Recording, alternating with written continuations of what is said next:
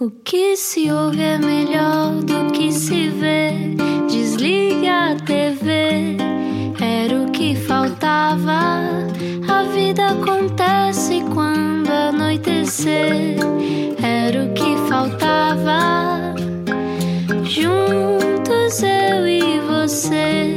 Bom final de tarde com a Rádio Comercial. Numa altura em que Portugal uh, vai jogar, nós estamos aqui a unir os nossos esforços com uh, o melhor da alma portuguesa, o embaixador da alma portuguesa, para ver se também um bocadinho deste pozinho mágico chega uh, até lá, para que a equipa dê o seu melhor, como dá sempre de resto, não é? O Rui Maria Pego hoje está como amigo da Lito, portanto, as melhoras para ele. Hoje vou, vou ser eu a conversar com o nosso convidado de hoje, um convidado que nos vai mostrar e que nos vai explicar como é que a música pode levar a um lugar transcendente. Quem é que está cá hoje?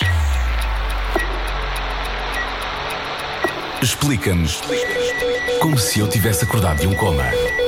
Respeito pela natureza, Deus é amor, paz é o caminho. Podiam ser mantras de um guru, mas são músicas do novo álbum de Rão Kiao, mítico Rão Kiao, que aos 73 anos e com mais de 50 anos de carreira acaba de lançar o álbum Gandhi, um português homenageia Gandhi. O álbum nasceu de um desafio lançado pelas entidades oficiais da Índia a 124 países, em que cada um destes países teria de escolher um músico que recriasse o tema que o Gandhi mais ouvia e que se foi transformando numa espécie de hino não oficial da nação indiana. Hoje, a música e a espiritualidade pacificadora e encantatória do compositor e flautista Rão Kiao no Era o que Faltava. Olá, Rão! Olá, tudo bom? Olá, Prazer. Bom? Como é que está Tá, esse aparelho cardiorrespiratório? Muito fôlego. Ainda está, sempre em cima dele. É uma Como é evidente. Aos 73 anos tem, tem um sopro vital maravilhoso, não é? Ahm, sendo que espírito significa precisamente sopro vital, é isso, não é? Não, não, não ligo muito a números. A primeira coisa, e, aconselho também, aconselho assim também a não ligar muito a números. Ah, o que interessa é haver boa disposição, haver eh, foco em relação àquilo que nós queremos fazer, levar, não nos levar propriamente a nós muito a sério, mas aquilo que estamos a fazer, eh, penetrar dentro e, e tentar passar a mensagem com força e com, e com clareza. É isso que eu quero. Que maravilha. Oh, Rão, então quer dizer que não liga à idade que tem, não liga aos números. Não, não, não ligo. Nunca pergunto a idade a ninguém. Não acho um mecanismo, um mecanismo que não, não tem grande interesse. Tenho isto há muitos anos. Li alguns que eram muito mais felizes, os povos que não sabiam a idade deles. Portanto, digamos que tinham, teriam uma vida, eh, digamos, mais desligada de, de balizas. Nós, no fundo, uma das- um dos nossos in- inimigos são as balizas que nós criamos na nossa vida, na, na nossa existência, na nossa maneira de nos relacionar connosco e com os outros. De modo que isso pode ser uma maneira de ajudar também. Rão, ah, que, que na verdade se chama João, mas ah, há, há poucas pessoas que lhe chamam João para esta altura, não? Eh, É, é pouco, sabe que eh, eu, eu quando nasci, meu irmão, que é, um pouco mais velho que eu, não sabia dizer João, e então dizia Rão. e então esse, essa, essa alcunha colou logo nessa, desde miúdo, não é? E então quem me conhece automaticamente passa para Rão. Ou então é o nome eh, de, de- de- de quando a gente vai à- às finanças ou um sítio qualquer ao senhor, não sei quantos, João Jorge, não. Então é outra, só, só há esses dois tipos de relação. Portanto, quem é meu amigo trata-me por Rão. Uhum. Estava a falar das barreiras mentais eh, que nós construímos para tentarmos identificar o mundo, mais ou menos. Eh, a música é, é, é um trabalho eh, meio abstrato, eh, no sentido em que é etéreo, mas ao mesmo tempo também tem muita matemática associada, não é? Como é que é o seu trabalho de composição? Sei que trabalha. pri- primeiro começou com o saxofone, depois, mais tarde, popularizou-se com a, com a famosa flauta de bambu, eh, mas é, é uma coisa que lhe vem de dentro ou é assim mais mecanizada do que imaginamos? Uh, repare, uh, duas coisas. Em, em- quando falou a música tem matemática, eu costumo dizer que a música é matemática, mas só começa quando acaba a matemática. Portanto, isto realmente, a estrutura da música tem realmente a matemática, mas nós não estamos a falar de estrutura quando estamos a falar de algo que se conecta com a nossa alma.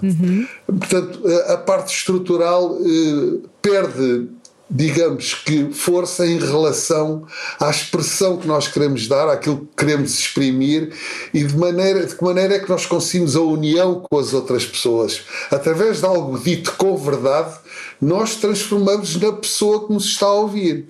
E a pessoa que nos está a ouvir transforma-se em nós. Esta, esta permuta espiritual que, que nós provocamos ou que, ou que pretendemos provocar, isso é que é a mensagem fundamental da música. Uhum.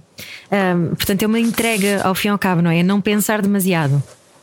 Não, tentar não pensar. O pensamento eh, eh, serve para, para a gente se organizar. Olha, agora tenho que sair daqui, tenho que ir ali, passar ali em casa do, do Alberto e depois tenho que passar não sei o quê. Isto, o pensamento eh, tem um papel fundamental na nossa vida, na nossa vida prática. Mas quando se trata do processo criativo, uhum. nunca é o pensamento que entra aí. Porque eu posso sentar, inclusivamente, olha, vamos sentar, agora tenho que escrever esta música e aquela, estas ideias. Sento-me e fico a olhar para, para o papel, não sei quanto tempo, e não sai nada. Uhum. De repente saio, vou para a rua, entro num táxi ou entro no carro e a melodia entra. De repente começa-me a sair.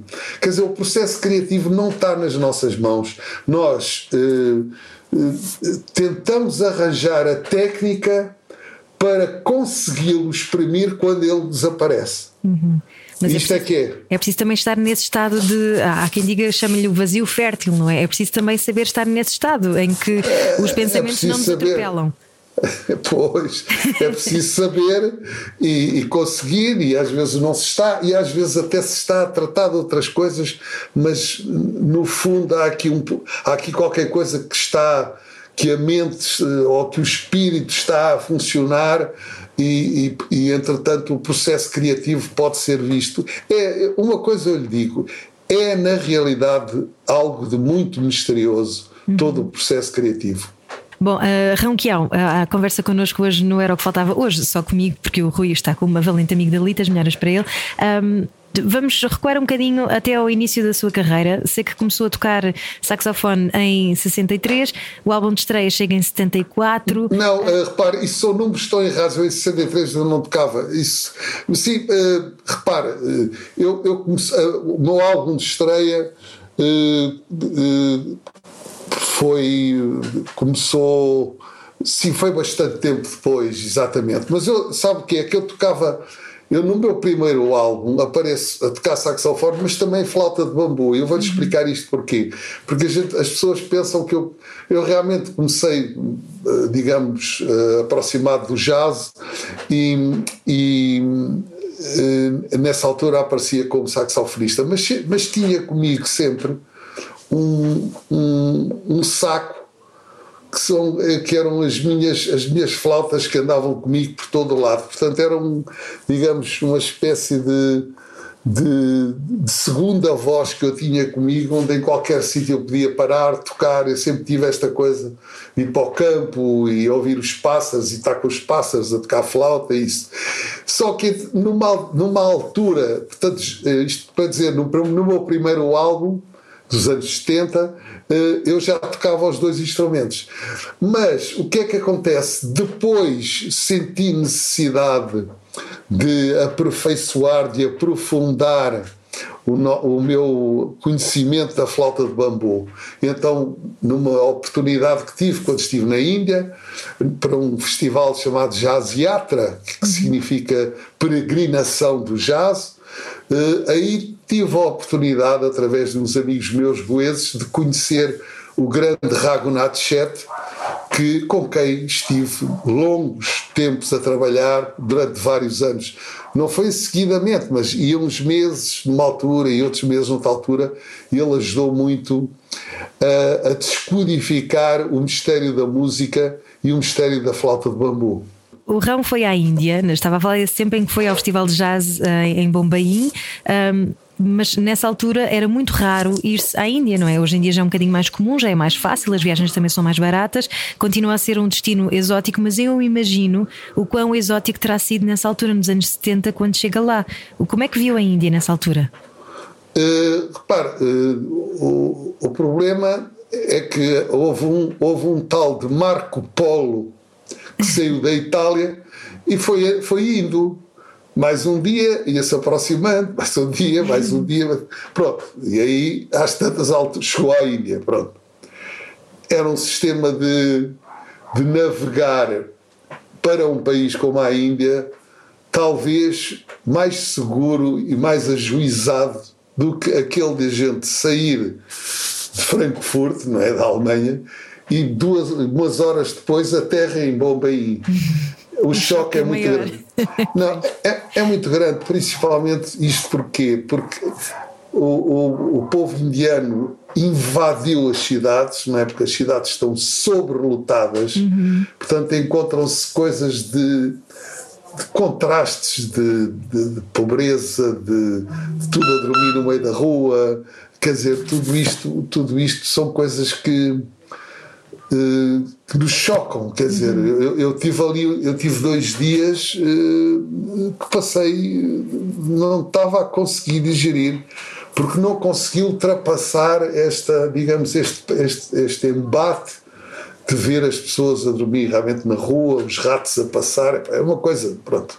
Uh, tive que depois, sei lá, através de. Pois, nosso Senhor ajudou-me e eu lá fiquei. Portanto, depois de conhecer uns amigos goeses, depois a coisa mudou e eu consegui-me uh, uh, integrar melhor naquele ambiente. Repare, continua a ser um país de grandes contrastes impressionantes, não é? Um país que que tem que produz músicos como o Bismillah Khan, o Vilayat Khan, os grandes, os poetas, o Rabindranath Tagore e a, a propósito precisamente um Gandhi, não é? Mas ao mesmo tempo tem tem certos problemas, uh, certos questões sociais, as castas, isto, que são realmente incompreensíveis para, para a minha mentalidade e para a mentalidade, inclusivamente, do Gandhi, que se opôs abertamente a este sistema. Uhum. Mas, portanto, o que é que eu quero dizer com isto? Quero dizer que, na realidade, é difícil uma pessoa chegar e, e conseguir digerir uh, digamos, o, a diferença, o embate, principalmente se se chega à cidade. Se se chega ao campo, o campo é sempre uma maravilha, porque é a natureza, a natureza marca a sua presença. E, na realidade, os indianos e a Índia têm muito a ver com a natureza, só que esta, esta idade moderna das cidades, digamos que mudou um bocado todo esse esquema. Uhum. Estamos todos um bocadinho urbano-depressivos, não é? Quem, quem vive nas pô, cidades. Pô, pô, é evidente, tem, tem, digamos, a cidade, e a cidade tem um peso excepcionalmente grande na Índia uh, por causa das diferenças que cria. Uhum. Pois, uh, são, são muitos contrastes, uh, historicamente também essa questão das castas que eu sei que já não é legal, já não são permitidas, mas que ainda está muito inculcado, muito enraizado na sociedade indiana, não é? Está, evidentemente, e depois por, por falsos princípios, por uh, Gandhi foi um defensor quer dizer, mas adamantino, quer dizer, mesmo um homem que, que se opôs e uh, abertamente a isso. Ele, inclusivamente, foi um homem que juntou, tentou sempre, uma das lutas grandes que ele teve na, na vida foi fazer a união entre os muçulmanos e os hindus, sendo ele um hindu, de, dar igualdade, sempre criou este, este, todo este conceito de igualdade do homem, do homem perante Deus, portanto, o homem somos só um. Isso é fundamental na filosofia do Gandhi e e que passou, uh, portanto, para a Índia, e, uh, mas que tem lá muitos, muitas, uh, como é que eu ia dizer, costumes e certas determinadas vícios criados pelas sociedades que, que não conseguem que a gente veja isso abertamente e que deveríamos ver com mais com mais força e com mais clareza. Uhum. O Gandhi teve um papel importantíssimo também no, no processo complicado que foi e, e, demorado, que foi a independência da Índia em relação aos ingleses. Ele tinha aquela lógica da, da não violência, não é? Da resistência sim, sim. não violenta. Um, este, este álbum um, que gravou e que lançou agora, que se chama Gandhi, um português homenageia Gandhi, é também uma homenagem a essa não violência. Como é que consegue um, trazer isso para os dias de hoje? Uh, repara, uh, a, a, questão da não violência, não violência é paz, não é? Paz. Uhum. Mas uh, a paz é um. Quando a gente fala de paz, estamos a falar de uma maneira de viver, não é? Portanto, abraçar a paz. Abraçar a paz significa dar-lhe um significado interior na nossa relação connosco e com as outras pessoas. Não, é? Eh, não se esqueça, por exemplo, cada vez que Nosso Senhor Jesus Cristo voltou, depois de, de ter ressuscitado, apareceu, a primeira coisa que dizia é: a paz esteja convosco. A paz esteja convosco. Ele sempre era um, era um ponto fundamental que ele, que ele dava às pessoas. Portanto, a paz é, é, um, é um ponto uh, fulcral na, na, na, nossa vida. E, e Gandhi é um, um defensor disso. Claro, ele confrontou-se com um processo de independência. Ora, um processo de independência, todos eles a gente vê, a maior parte, pronto, pega-se tudo. Pega-se tudo à pancada e, e, o mais forte vence. digamos que é isto, traduzido. Tem, quando se diz o mais forte, o que tem mais condições para manter a sua posição de superioridade, todas as coisas, através das armas, isto e aquilo. Pronto, Gandhi com a sua formação na África do Sul, depois voltou, uh, criou esta filosofia que tem o nome de Satyagraha. Ora, Satyagraha literalmente quer dizer não agressão ativa. Parece uma coisa assim meio estranha, não é? Mas como é que se é não agressão? Quer dizer, ele está parado e está ativo. Sim, precisamente, porque está ativo espiritualmente. Quer dizer, isto no fundo é uma é, é, é abraçar uma, um, um, conceito em que o espírito, na, com, o seu, com a sua essência pacificadora, exerce a sua ação. Portanto, ele, através deste princípio, conseguiu o, o, propósito da independência, com muitos, eh, muitos solavancos no caminho, houve uhum. muitos episódios, alguns deles são mencionados no álbum, porque o álbum fala não só da filosofia do Gandhi, como de certos e determinados acontecimentos que, que, que, que, que se passaram durante. A Marcha do Sal. Uhum. Exato, a Marcha do Sal, fundamental. Portanto, ele, ele criou duas, dois princípios muito importantes em relação à independência com os ingleses. Um deles foi o regresso às origens.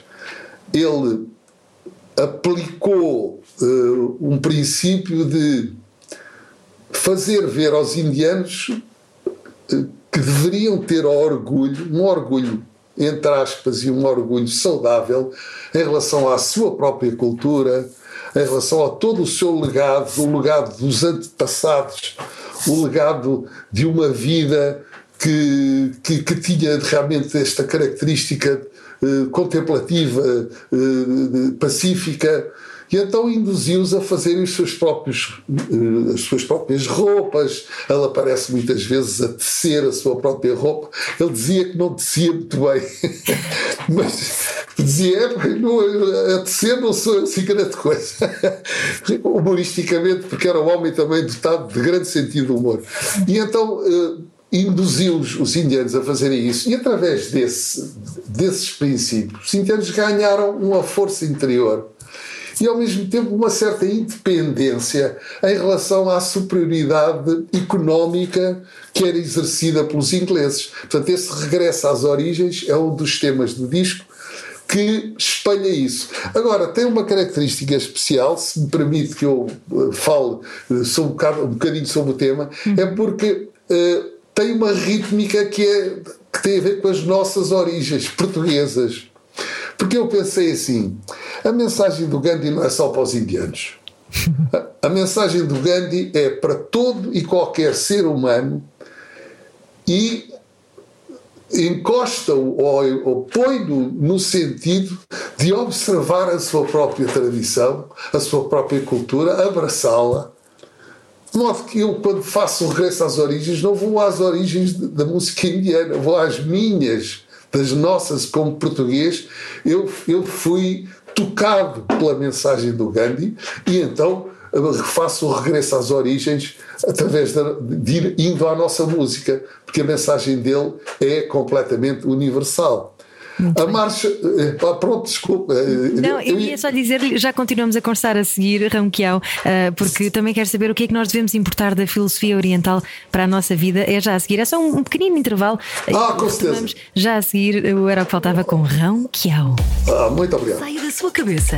A vida é agora. Era o que faltava. Na Rádio Comercial. Juntos eu e você se está a precisar de um bocadinho de paz, está a ficar um bocadinho nervoso, se calhar com o jogo de Portugal, eh, então este é o lugar certo. Estamos à conversa com Rão Kiao. Falávamos sobre Gandhi, a propósito do novo disco de Rão Kiao, e também sobre espiritualidade.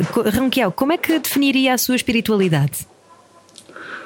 Uh, repare, uh, definir a espiritualidade é, é, é, é o espírito não, não se consegue definir, nem, nem, portanto, o espírito extravasa as nossas, os nossos conceitos. Nós, quando, quando uh, aplicamos um conceito ou pomos uma, um rótulo uhum. em qualquer coisa de espiritual, estamos a diminuir a sua a, a, digamos, o seu impacto e, e, e, a sua essência. Então eu vou perguntar-lhe de outra maneira, porque eu sei que tem um, algumas influências hindus, não é? Já falámos disso também, mas também é católico, uh, já falou de Nosso Senhor, já gravou uh, cânticos marianos, entre outras coisas, até apresentados na visita do Papa Francisco a Portugal. Mas então pergunto-lhe em que é que Ronquião vê Deus? Onde é que Deus? Deus, uh, Deus não pode ser definido eh, como dizia São Tomás de Aquino, Deus não é evidente. São Tomás de Aquino dizia isto. Uh, onde é que nós conseguimos ver Deus? Uh, há um tema que está, que está nesse disco que chama-se Deus é Amor. Uhum. Eu acho que temos que ir por aí. É lindíssimo. Uhum.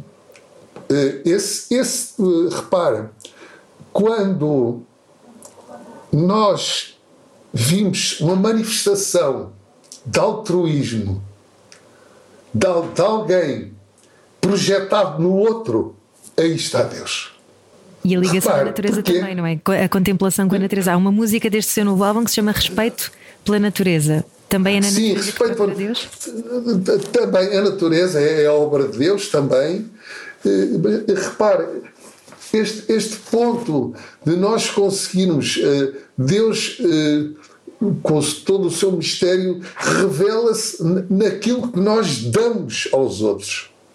Uh, isto é, um, é uma coisa realmente onde a gente vê esta coisa, onde, onde, onde, há, onde há amor verdadeiro, onde há do homem em relação ao seu semelhante, em relação a todo, a todo o seu semelhante, até inclusivamente ao seu inimigo. Quando aparece essa manifestação, então nós conseguimos perceber que, que aí está Deus. Isto porquê? Porque não está na natureza.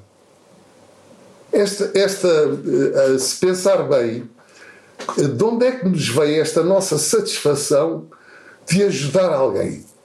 Quer que eu responda? Pois é, é dessa, nessa questão de dar, não é? De nos sentirmos mais preenchidos. Sentirmos um. É, pronto, eh, exatamente. Agora, se nós sentimos isto, onde é que isto vem? Pode passar a mão pela natureza toda, esfoliar aquilo tudo, ver tudo, não está lá. Este, esta satisfação na, na dádiva não está lá. Ora, se não está lá, onde é que está? Eu penso que tem que vir de algo transcendente. Portanto, isto é uma dádiva de Deus. Daí uh, este Gandhi ter feito uma elucubração uh, filosófica, mística, onde acaba e diz Deus é amor. É coisa linda. E eu, entretanto, foi esse tema que, que, que me lembrei de, de, de, de compor e de o tocar. Uhum. Uh, há pouco deixamos pendente a, questão de o que é que devemos importar da filosofia oriental para a nossa vida. É esse conceito de que Deus é amor e que devemos uh, ter isso mais presente na nossa vida, no nosso dia a dia? Esse conceito, esse conceito abarca tudo. esse, eh, se for vivido, abarca tudo. Não há Oriente, não há Ocidente, não há escravos, não há senhores, não há, é, acaba isso tudo. Uhum. Se, se, nós conseguirmos viver isso na nossa relação com o outro, acabou-se essa história toda deste é isto, este é aquilo, acabou-se isso. Cria-se dentro de nós, penso eu, que uma paz, uma, uma, um, sistema de dádiva e de, e de alegria que eh, só sentida e realmente eh, penso que resolveria tudo. Repare, está expresso através de várias filosofias, vislumbram um bocado isto, mas eu, eu deixaria de pensar em filosofia oriental e ocidental, mas eu concentrar-me-ia mais neste ponto fundamental que Deus é amor. Uhum. Um, estava a falar sobre a alegria um, e eu vi uma entrevista em que uh, um especial sobre a sua vida na RTP aqui há uns tempos, em que a sua filha também entrou em direto e disse uma coisa muito bonita que foi: meu pai está sempre bem disposto e diz eu toco para o meu público que são os pássaros. É, é, é muito bonita essa sua entrega. Não, repare, ela dizer estou sempre, estou sempre satisfeito, sabe que. Acho, ah, isso faz-me lembrar uma poesia do António Aleixo, uma quadrazinha que eu sempre achei muito, me tocou muito. Ele dizia: Ande sempre satisfeito, pois mesmo quando ao sofrer, trago um roxinol no peito que canta para me entreter. Acho isto uma maravilha. Agora, uh, o que é que é este roxinol no peito? Não é? Onde é que a gente como é que a gente ouve o canto deste roxinol? Porque nós temos no interior de nós. Isto, eh, quando uh, isso diz eh, esta coisa de, de, de andar sempre satisfeito, mas isso não, verdadeiramente ela estava, hiperbolizou de certa maneira. Eu, acho, eu tenho os meus momentos e a gente tem solavancos na vida, uhum. mas, mas basicamente devemos lutar para a alegria e pela, pela dádiva. E, e, e outra coisa, esta questão dos pássaros já viu bem os cantores que nós temos para ouvir de borla cada vez que saímos à rua? Já pensou bem? Já pensou bem? É inacreditável. Pois é. Porque repare, eu, eh, eu uma altura, eh, a minha mulher é dos Açores, eu costumava ir muito no verão aos Açores, a uma área que fica lá eh, menos habitacional chamada Caloura. Ai, é lindo! Conhece, é lindo, conhece, conhece perfeitamente. Já, ah, conhece a Caloura, pronto. É então, então repare. Tem piscinas é um, naturais, não é? É, exato. É um sítio nas escarpas da, das rochas. É, é isso mesmo. Olha, e entretanto, eu costumava ir para lá e, e, estou, e gosto de ouvir o canto dos pássaros. Os pássaros juntam-se ou de manhã e então é como, é como o pessoal nas cidades, tudo a tomar um pequeno almoço, tudo a falar à pressa, porque vão trabalhar, então os pássaros juntam-se todos de manhã e é uma algazarra muito grande, e ao fim da tarde, para beber a cervejinha, também se juntam todos ao fim da tarde, o pessoal todo, a gente vê, pronto. Essa lógica é utilizada pelos pássaros.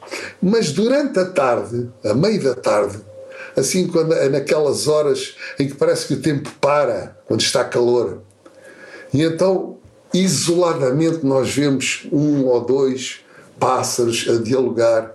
Isso aí é um momento absolutamente mágico. E eu até inclusivamente já já consegui, uh, sem pretensão, em certos momentos, entrar numa, num diálogo com o pássaro. Não é imitar o canto dele, é criar ali um momento uh, que pode ser, pode ser muito especial e que, na realidade, é, é, é, fantástico, realmente. Mas, seja de que maneira for, eu gosto muito de ouvir eh, e, e, já tenho vários temas influenciados por algum canto de um pássaro que eu ouvi, sem dúvida nenhuma. Uhum. Estava a falar de contentamento, de um estado de alma quase pacífico, não é? Ou pacificado. isso cultiva-se como, Rão Quiau? Precisamos do segredo, sobretudo numa altura em que muitos portugueses estão aflitos a olhar para a televisão a propósito do jogo de Portugal-França. Portanto, como é que isso se cultiva? Não, pá, isso vai dar nervoso. Pá. Isso é um jogo de futebol. É, vai lá, é, é torcer, não é? A gente diz torcer, torce. Isso é, vai, vai ser torce, vai ter que torcer. Pronto, isso aquilo vai dar. No, é, aquele, é o momento de tensão que a gente tem, não, não há dúvida. Uhum. Não podemos andar sempre completamente. Há momentos Zen. de. de pois, há, há momentos de mais tensão, outros, outros de menos. Esses momentos depois deveriam levar, em dadas alturas, a gente conseguir pacificar a mente e os pensamentos, inclusivamente pensamentos intrusivos, não é? Uhum. indesejados que a gente tem. Não é? Às vezes pensamos coisas que não têm nada a ver com este pensamento que me está a aparecer, está a ver? Este tipo de coisas é aí que, que devem-se fazer ou algumas respirações ou fazer alguma meditação para digamos, contrariar um pouco esta, este macaco que salta da árvore em árvore, que é a nossa mente, não é? Uhum. Eu, eu, ouvi também uma entrevista sua em que dizia que um, a melhor maneira de encarar as adversidades é procurar a cura entre ajudando-se. Acha que esse é o futuro? É nós darmos as mãos uns aos outros? Sem querer ser demasiado utópica, não é? Mas. eu, eu acredito nisso. Eh, e eu acredito que eh, inclusivamente muitos problemas que certas pessoas poderão ter, eh, se no momento em que estão a passar por esses problemas tiverem eh, entrarem em alguma coisa de ajudar, ajudar, seja de que maneira for. Uhum. Se uma pessoa está ali numa esquina à procura de um, de, da rua tal, eu vou lá, sim senhor, oriente. Dei uma boleia veio um sorriso. Havia o Padre Zé, que era um grande, um grande, uh, um grande mestre que eu tive, que era da paróquia da parede, dizia: Oh Raul, sais à rua, basta dás um sorriso. Está a ver? Uhum. Este, este, este tipo de coisas participar num, num processo em que se está a dar qualquer coisa, em que se está a partilhar qualquer coisa, é muito bom para tudo quanto problemas mentais e espirituais. Tenho a certeza absoluta disso. Ou seja, para não estarmos só focados em nós e pensarmos mais no todo, não é? Evidentemente, porque repare, é um, um, um sintoma, um sintoma que a gente percebe que alguém está, está com um certo tipo, determinado tipo de preocupações, é ela, digamos que estar metida com ela própria, não é? de certa maneira.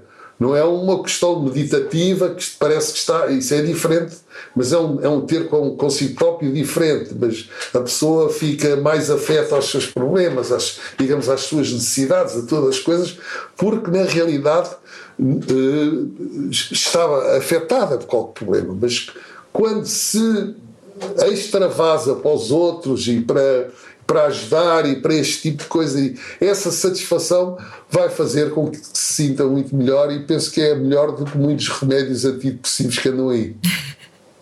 É isso mesmo. Muito bem, daqui a pouco continuamos então a conversar com Rão Quiao na Rádio Comercial Força Portugal. Estamos juntos e, e o embaixador da alma portuguesa está aqui connosco hoje. Não era o que faltava. É. Sensibilidade e bom senso. Só que não. Não. Era o que faltava na Rádio Comercial. Estamos no Era o que faltava com Rão Quiao, uh, o grande embaixador da língua portuguesa, como dizia há pouco, uh, que venceu uma série de, de discos, uma série de prémios, aliás, Prémio Carlos Paredes em 2013. Em 76, o álbum Bambu foi eleito o melhor disco da música portuguesa do ano, entre muitos, muitos, muitos, muitos outros prémios e também uh, muitas digressões numa altura em que se calhar não seria tão comum digressões pelo Japão, Índia, China. como é que foi percorrer o mundo com a sua música, Ronquial? Lindo, repare que eu, eu, eu penso sempre, uh, penso sempre comigo, uh, com os meus botões a pensar sobre a música, como um português. Mas aquele português que eu, por quem eu tenho grande admiração, aqueles que se meteram nos barcos e foram, uhum. foram para aí, esses, uh, esses, esse português é fantástico. É, é, lá está, Portugal virou-se para fora, já viu? Uhum. Virou-se para fora. E, esse, esse virar-se para fora foi extraordinário. Então o que é que acontece? Nós, com a nossa característica, que é endémica, penso eu, o português tem uma grande capacidade de integração. E espero que, que esta, que esta nossa esta nossa estada entrada na Europa e a Europa tem uma certa posição assoberbada em relação espero que a gente não se esqueça de, desta nossa característica de integração porque todos os lados onde nós fomos nesses tais barcos nós integramos com com os que lá estavam em África, na China, na Índia, em todo lado, no Brasil. E, e daí surgiu o quê? Surgiu qualquer coisa onde nós demos e recebemos, e surgiram. E há de ver que isso está, em, está na música de todos eles. Integramos às vezes com alguns abusos pelo meio, mas pronto, isso faz parte da história e tem que ser visto à luz da época também, não é? Mas... Evidente.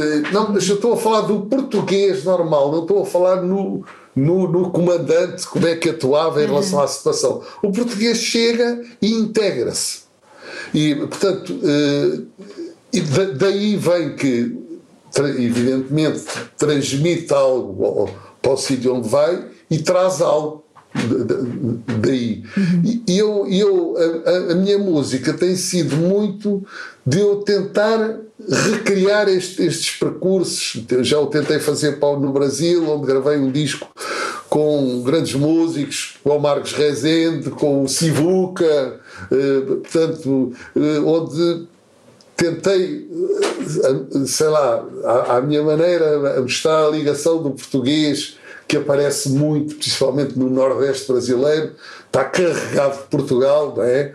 Portanto, depois eh, na China, em Macau, gravei um disco sobre um português em Macau, dois discos até, e houve um chamado Junção com a orquestra, mas eh, digamos, uma fotografia musical do que é que é a presença do português na China. E na Índia, então, também muito, não é? Portanto, tento, de certa maneira, uh, recriar este percurso do português no mundo. Uhum. Mas, mas sempre português, repare. E há alguém que eu tenho que mencionar a fazer este trabalho extraordinário, digamos, que para mim eh, me parece muito interessante, que é o nosso grande e querido Zeca Afonso, que nós ouvimos coisas do Zeca, quando ele está. Eh, isto é, isto é chinês, ele tem, ele tem melodias chinesas, tem uhum. melodias eh, que, abertamente influenciadas pela, pela, música chinesa, mas ao mesmo tempo a gente diz: não, mas isto é português.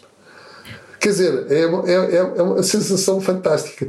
É, eu, eu, eu, eu gostava de, sentir, que sentisse esta sensação. Realmente é um português em Macau, uh, portanto, está na China, mas ao mesmo tempo não é música chinesa, é, é um português na China.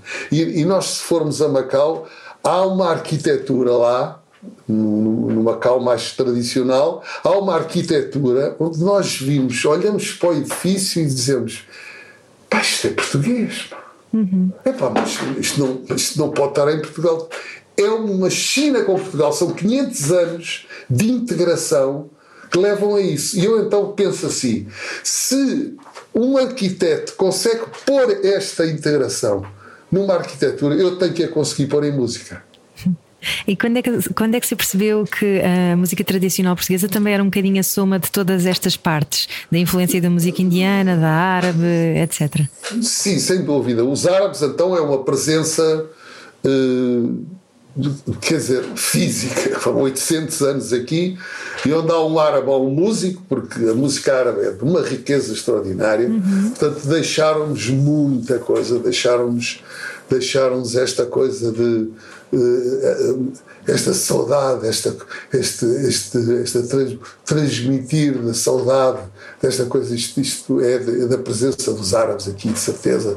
Esta, nós sentimos esta uma coisa que o português sempre não há nada a fazer eh, tem a ver com realmente com, com esta ligação com os árabes. Lá está, esta integração que nós temos uh, nisso. E depois, uh, estas nossas viagens, toda, toda esta ligação, o que, o que trouxemos e viemos, acabou por ser um, um fator determinante de, de certas formas de, de, da nossa música tradicional. Uhum. Repare que isto é preciso esmiuçar muito, mas na realidade está lá isso, sem dúvida. Numa altura em que um, cada vez mais se quer destacar a diferença e polarizar, estamos todos muito zangados e toda a gente tem uma opinião e quer ter razão sobre as coisas, uh, qual é que é a melhor forma de nós tentarmos chegar a este entendimento, como dizia, esta integração uh, nos tempos de hoje? Uh, é conversarmos todos à mesa, é sentarmos todos à mesa a conversar, aliás, ou, ou, como é que vê, a música também ajuda neste caminho, não é? Mas como é que vê uma forma de despolarizar, se é que esta palavra existe? Para já aconselho uma leitura. Hum. A leitura da encíclica do Papa chamada Fratelli Tutti.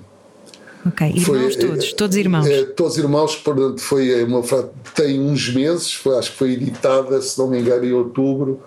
É um livro extraordinário sobre a unidade do homem, a abertura, a, compreensão.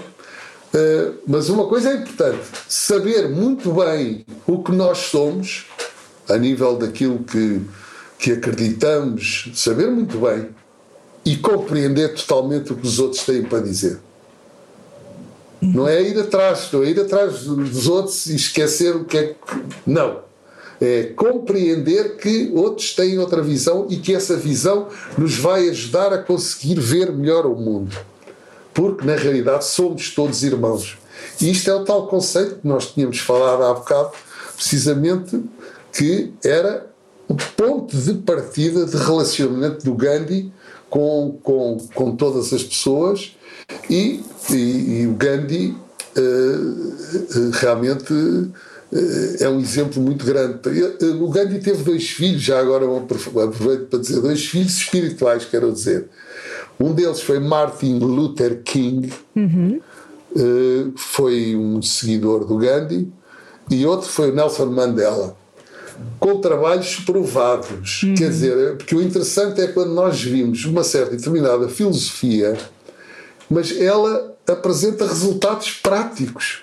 A independência no caso do Gandhi, a independência no caso do Nelson Mandela, em relação à África do Sul. Uhum. E então, e o Martin Luther King foi-lhe foi cortada a voz. Claro, foi assassinado cedo demais. Foi, pois, cedo demais. Mas ele dizia assim: Cristo é a mensagem Gandhi é o método. Para que isto hein, está a ver onde é, que, onde é que estas coisas realmente se ligam e que nos podem ajudar a, a lidar com a nossa vida. Uhum.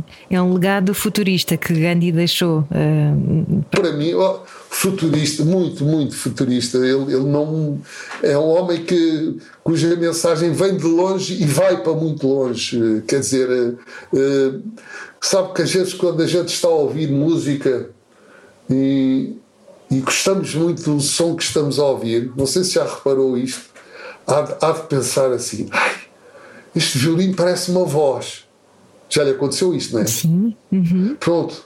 Eh, é quando isto, o violino já extravassa a, a, sua fisic, a sua fisicidade, o seu físico. Uhum. Então a gente diz: Olha, parece uma voz. Ou então, eu não sei de onde é que vem este som. Repara, eh, quando a coisa é muito profunda, eh, fica desconfinada em relação ao, ao instrumento, em relação à posição. E, partindo deste princípio e vendo a filosofia do Gandhi, ela é completamente desconfinada. É de antes, é de agora e vai ser de depois. Uhum. E então recordar que Rão Kiao uh, acaba de lançar um novo álbum que se chama precisamente Gandhi, um português homenageia Gandhi. É lindo de morrer, eu adorei o álbum, já ouvi vezes em contas. Toda a gente deve ouvir este, este álbum e, e os restantes trabalhos, claro, de Rão Kiao, que já vai com mais de 50 anos de carreira. E se calhar eu propunha para fecharmos, uh, hoje estamos aqui num um Era o que Faltava especial, uh, muita gente agora, se calhar, em pausa, à espera da segunda parte do jogo, e, e por isso mesmo eu vou, vou propor passarmos aqui aqui uma, o primeiro single deste, deste novo álbum, não é? O Respeito pela Natureza. O que é que acha? Na rádio comercial, as pessoas vão, vão ficar a pensar, mas isto é mesmo a rádio comercial? É sim, senhor. E estamos a passar Ronquial, que é maravilhoso. Maravilha, apoiado, apoiado. Apoiado, não é? É isso mesmo. Muito bem, então, Ronquial, um grande beijinho para si. Muito obrigada por ter conversado connosco aqui no Era o que Faltava. Um, para os ouvintes da rádio comercial, já sabem que a conversa inteira fica disponível em radiocomercial.ol.pt. Estamos sempre em podcast. Pode deixar lá umas, umas estrelinhas também para subirmos na, no ranking uh, dos podcasts. Muito obrigada. Nós voltamos amanhã no Era o que Faltava, esperançosamente já com o Rui Maria Pego de volta e melhorado das suas amígdalas. Um grande beijinho, Ronquial. Muito obrigada. E vamos ficar então com respeito pela natureza. Não era o que faltava. Muito obrigado, saúde para todos, tudo de bom para vocês. Muito obrigado por terem me chamado. Muito obrigado, tudo de bom.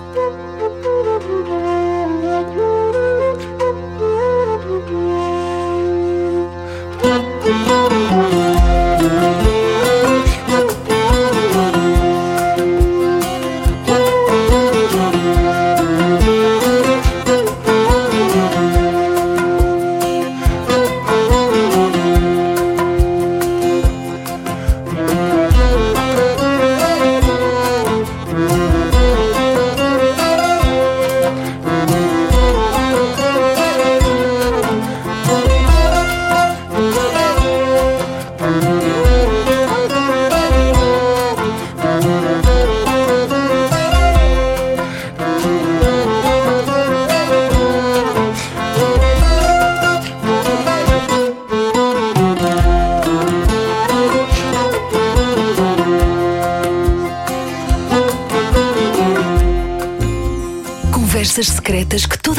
pode ouvir. Com todos. Sobre tudo. Sobre nada. Sobre o que importa naquele dia, àquela hora. Era o que faltava. Com Rui Maria Peco e Ana Martins. Há tempo para conversar, à hora marcada. 8 da noite. Na Rádio Comercial. Rádio com gente dentro.